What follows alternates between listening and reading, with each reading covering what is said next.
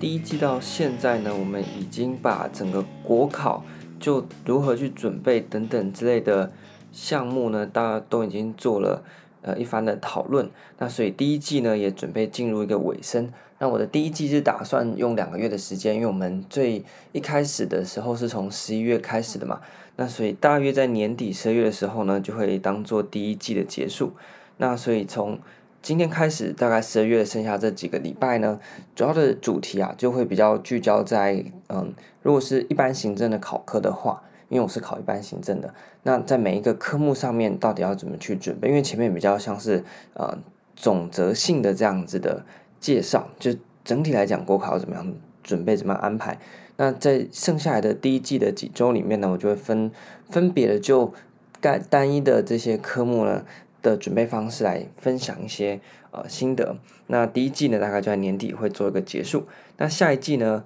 目前的打算啊，就是先从行政学开始讲，因为行政学是嗯、除了因为一般行政的公共管理和公共政策这样的科目，可能在人事行政啊，或者是嗯其他的考科里，行政一样是偏行政类的考科，它就不会出现。但是行政学是一个蛮多类别考。呃，考试里面会出现的一个科目，所以第二季呢，主要就会来呃，从行政学每一个单元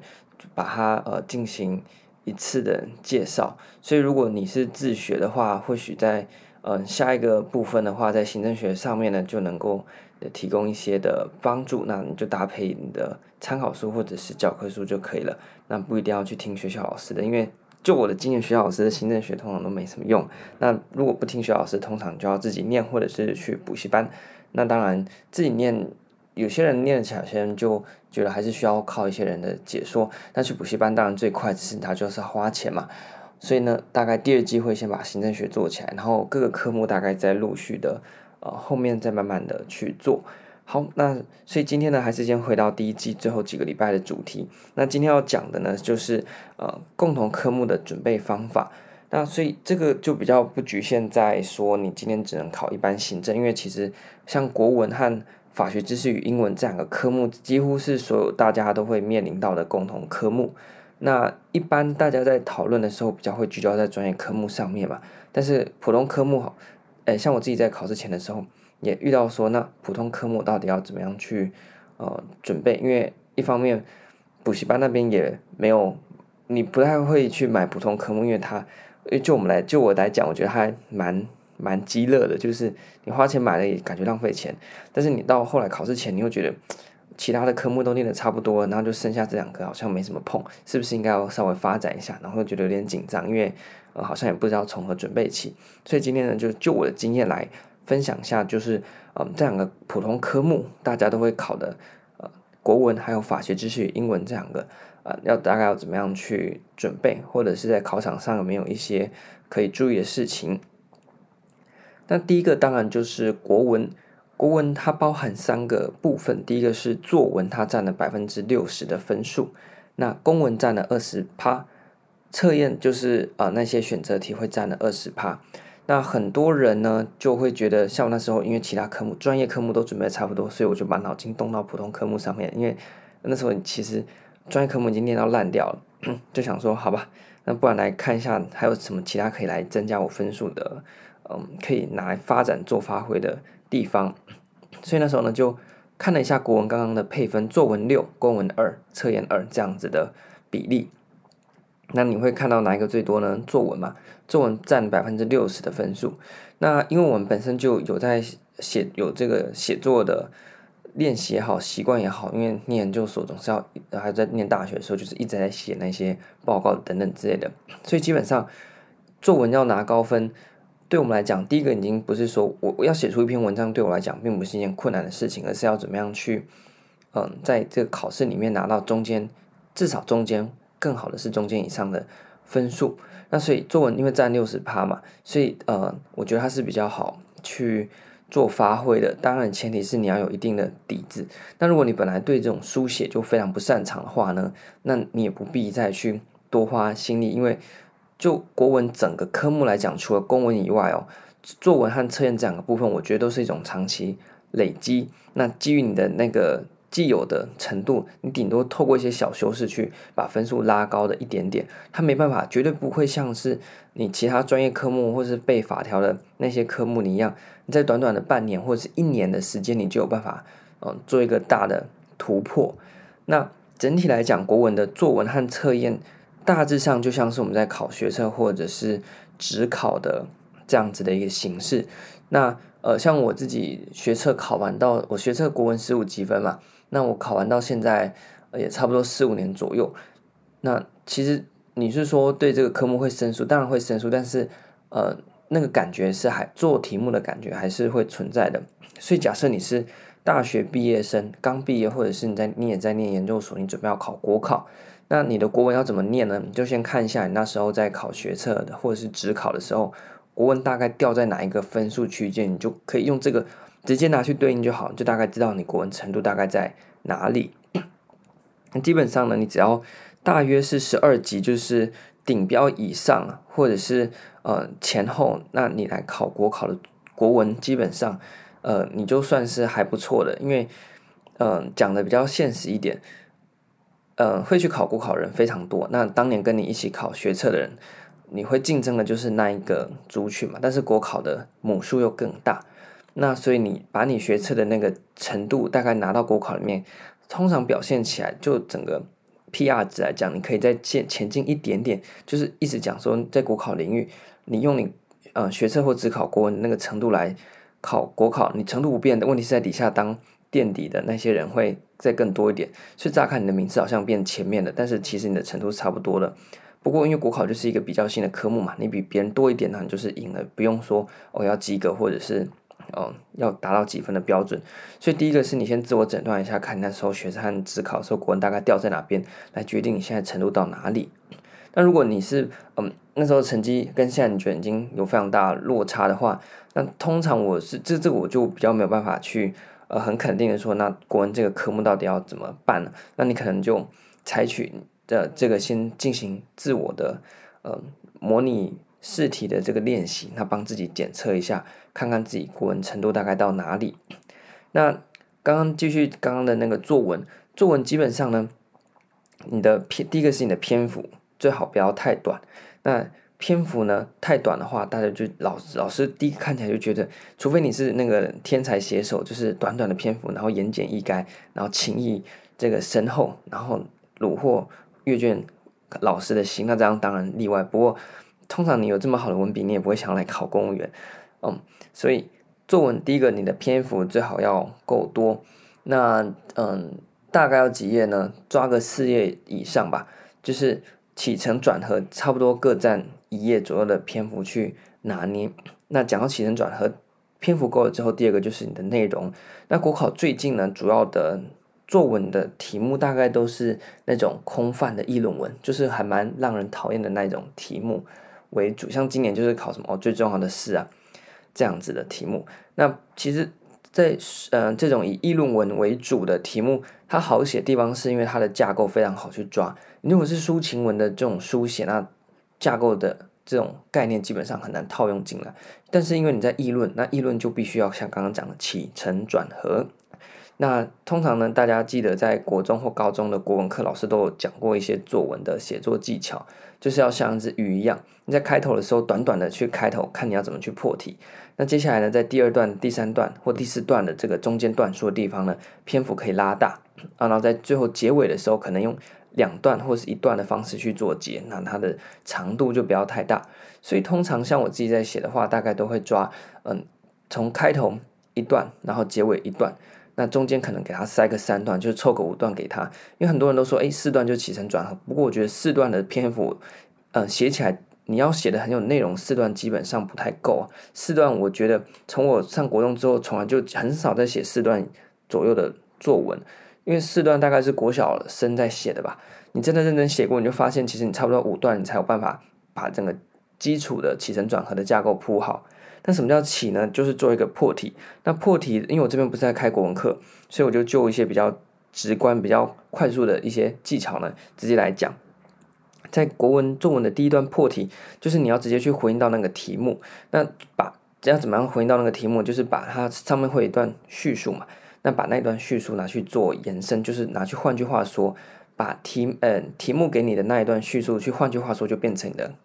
开头，那通常不会有太大问题，因为你是在 repeat 它的那个题目的叙述，但是因为你重新包装过，所以呃看不出来，但是你知道你是从那边做过来的。好，这是起。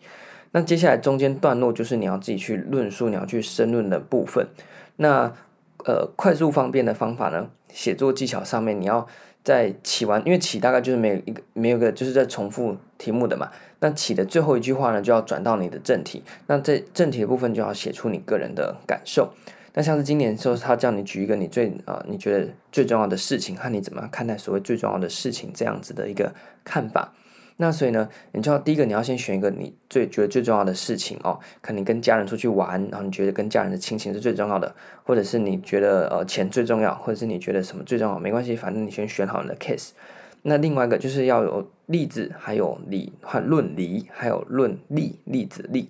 那就很像我们在考行政学还是考公共政策也要嘛，先讲讲理论，然后再请举案例说明。那国考作文目前的议论文大概是这样。好，所以你想好你的例子，接下来你想象你的理由论点。那因为它不是一个背的科目，所以就是你怎么你的想法是怎么样，就把它自己整理一下就可以了。所以像我这次就写说，哎，那什么叫最重要的事情？对我来讲，它不一定不一定是眼睛看得到，因为这次的题目它是问说，你对于所谓衡量最重要的事情可不可以衡量，嗯，这样子的一个嗯看法。那所以我的立场当然就是，这不是我立场，我是觉得这样写起来感觉比较。分数会比较高一点，就是呢，真正重要的事情眼睛看不到的，所以可衡量的不一定是重要，那不可衡量的也不并不一定就是不重要，甚至它可能才是真正重要的事情。这就是我论理的部分。那例子的部分，就可能我就举了一个，呃，假设我要说亲情是很重要的，那可能跟家人相处的时间，你可以拿去念书啊，然后呢，帮助你的国考。问题是你国考考上了或没考上又怎么样呢？你跟家人的相处。嗯，才是因为家人就是从从一开始就是陪着你到现在嘛。假设这样子啦，OK，好，那所以你有理和你有所谓的例子的部分之后，你就要去铺排正文的部分。正文的部分啊、在每一段呢，建议在第一句的时候呢，给一个 topic sentence，很像在写英文作文哈，就是给一个主题句。啊，想是我开完开完场，把它的题目重新叙述一次，哦不不不不，之后最后一句说，那么嗯，究竟什么是真正重要的事呢？那问号，或者是呃做一个转折，那拉到你后面来讲。我认为真正重要的事是，巴拉巴拉巴拉巴拉，你这是一个理由，对不对？你的不，这不是一个理由，这是一个立场，就是你的立场在第二段第一句写出来。那后面就是支持句，为什么你会这样想？你在后面写哦，因为怎么样怎么啊，在而且怎么样怎么样哦。好，那第三段你要举你自己的例子，对不对？那例子就写说，嗯，再一次，你可以做铺排啊，再一次，嗯嗯呃，可能。呃，不经意的家庭旅行间啊，然后呢，你去发现说跟家人的这个互动啊，对你来讲却是最重要的事情。哎，所以你重点是，哎，你一看就知道说第一句读完，好，你接下来例子是跟你家人的互动的关系，因为你觉得亲情是最重要的。但是你跟家人具体发生什么事情呢？我还不晓得。不过我知道你的立场是这样，那你后面再去写哦，是什么事情？然后开始说哦，就是那一次怎么样怎么样怎么样。所以这样子好处是阅卷老师他也没那么多时间，所以他只要读到你的那一段的第一句，他就大概知道你整个的立场是什么。那整体读下来的话，他细节可能忘记，但是他给他的印象就是你的条理是非常分明的。那其实国考就这样嘛，因为你也不用指望说你在参加什么文学奖，所以你条理分明、论理清晰，那大概中间分数就拿到。那中间就是更高的分数，就可能你的措辞可能用的比较文雅一点啊，或者是你举例更生动等等的。那是作文的部分，所以基本上你的篇幅够，那你的形式架构弄得清楚一点，作文大概都能够拿到中间以上的分数。那嗯，其实所谓的中间分数是整个六十分的中间。那其实你拿到中间分数，你就已经赢过很多人了。因为大部分大家去考国考都不太 care 作文的部分，而且作文本身就是一个长期累积。但是我你本身呃真的底子非常差的话，建议你就挑一些比较好的散文作家的。文章那就当做国考的调剂，那读多读一点，读久了之后呢，你就开始对那个嗯怎么写一篇文章，或那个怎么去用文字来来表达这样的事情，你会比较有感觉。好，这是作文的部分。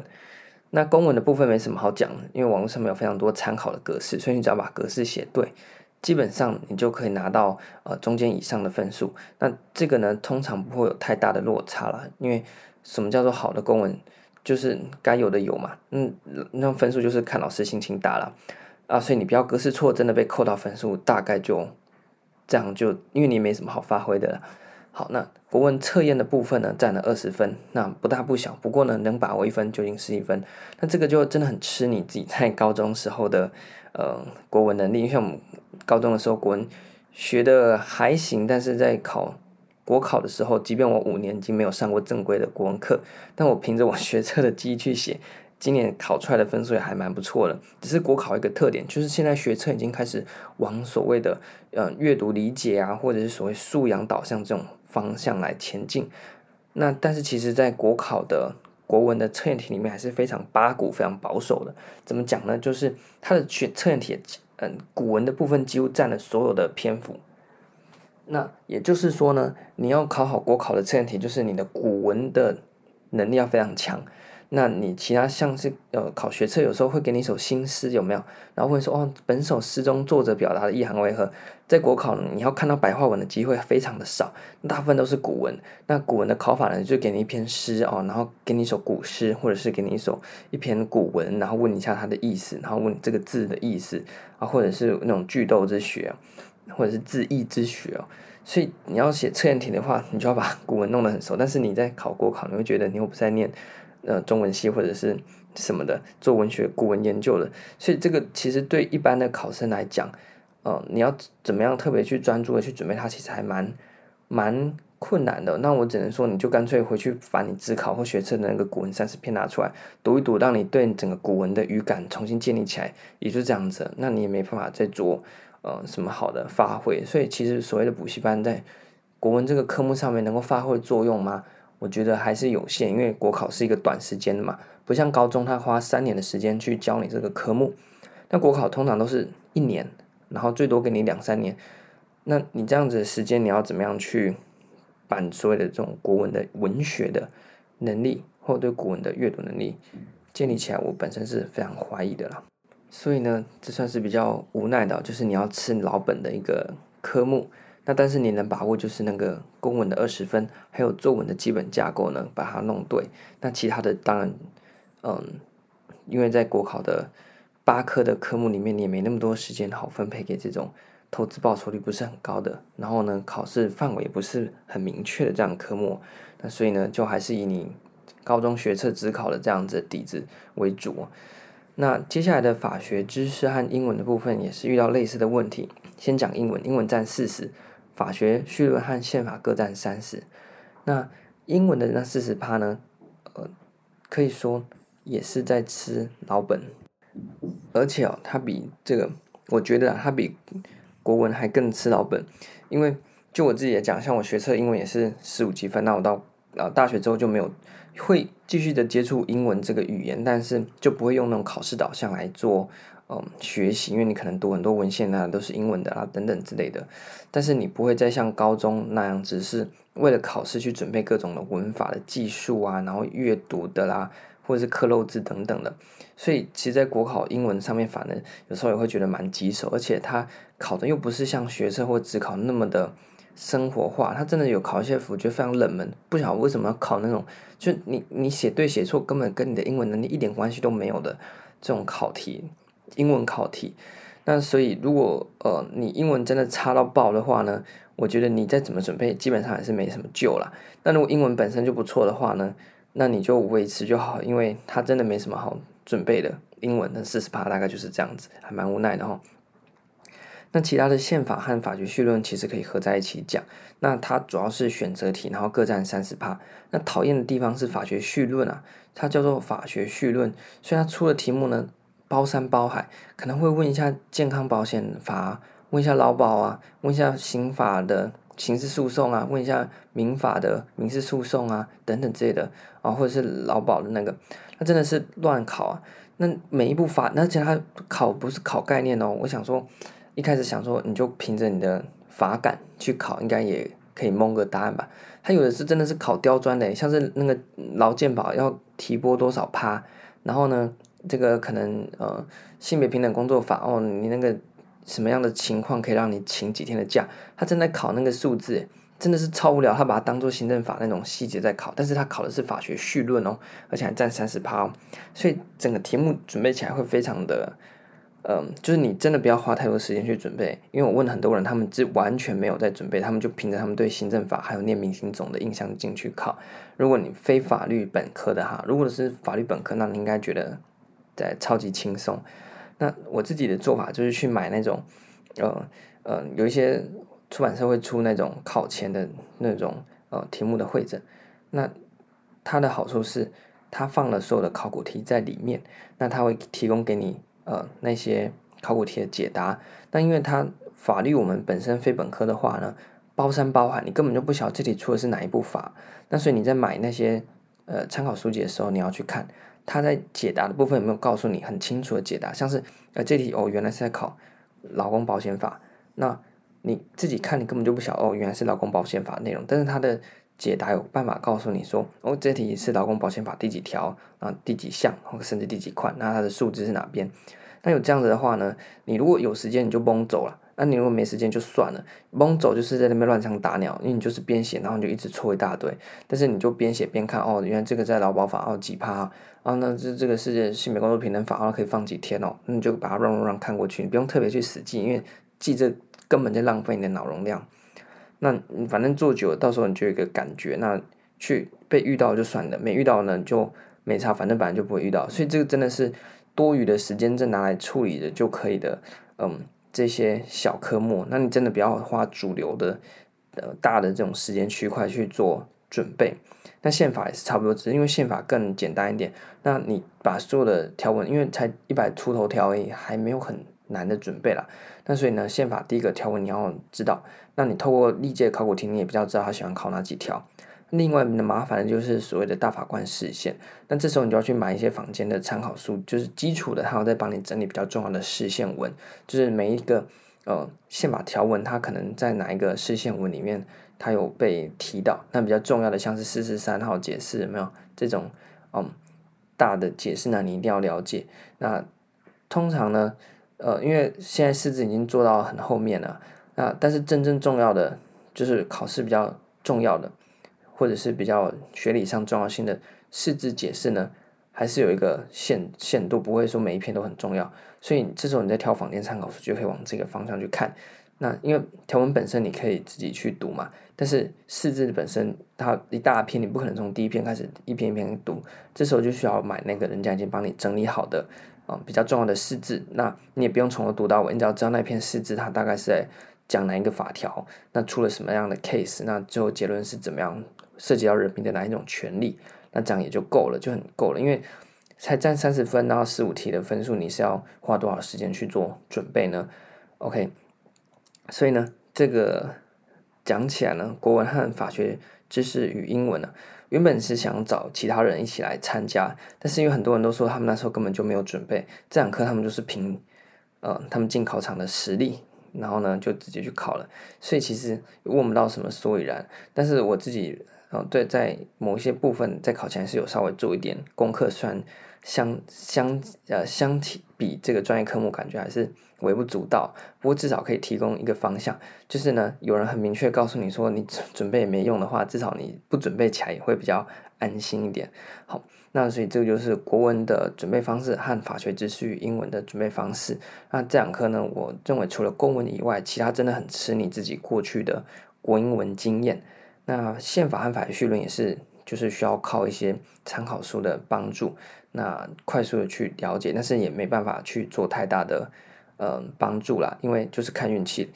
呃，第一个是你不需要花那么多时间去背那些琐琐碎碎的其他法的。这些内容，因为你记那个干什么？而且那么多你也记不完。那第二个是你时间非常有限的情况之下，你是在剩余的时间无聊去做个题目，啊、嗯，去蒙蒙看，蒙到就算你的，没蒙到就算了。反正那个时间你本来也可能拿去花乱乱做其他事情做掉。那现在就既然有心，就稍微拿来碰一下。好，而且它是选择题嘛，可以猜嘛，对不对？那你不熟，大家都不熟啊。所以这两科，如果你还是想要去。嗯，有点涉猎的话，也许今天就提供了一些大的方向，或给你更安心不去念它的理由。那你真的不读的话，是真的没什么关系，就凭实力去考。说实在，很多人也是这样讲。那不要不相信，我这边问了非常多人，很多人给我的回复也是这样。好，那下个星期呢，会继续讲其他专业科目，像是行政学、行政法等等的准备方式。那我们就下个星期再继续讲下去。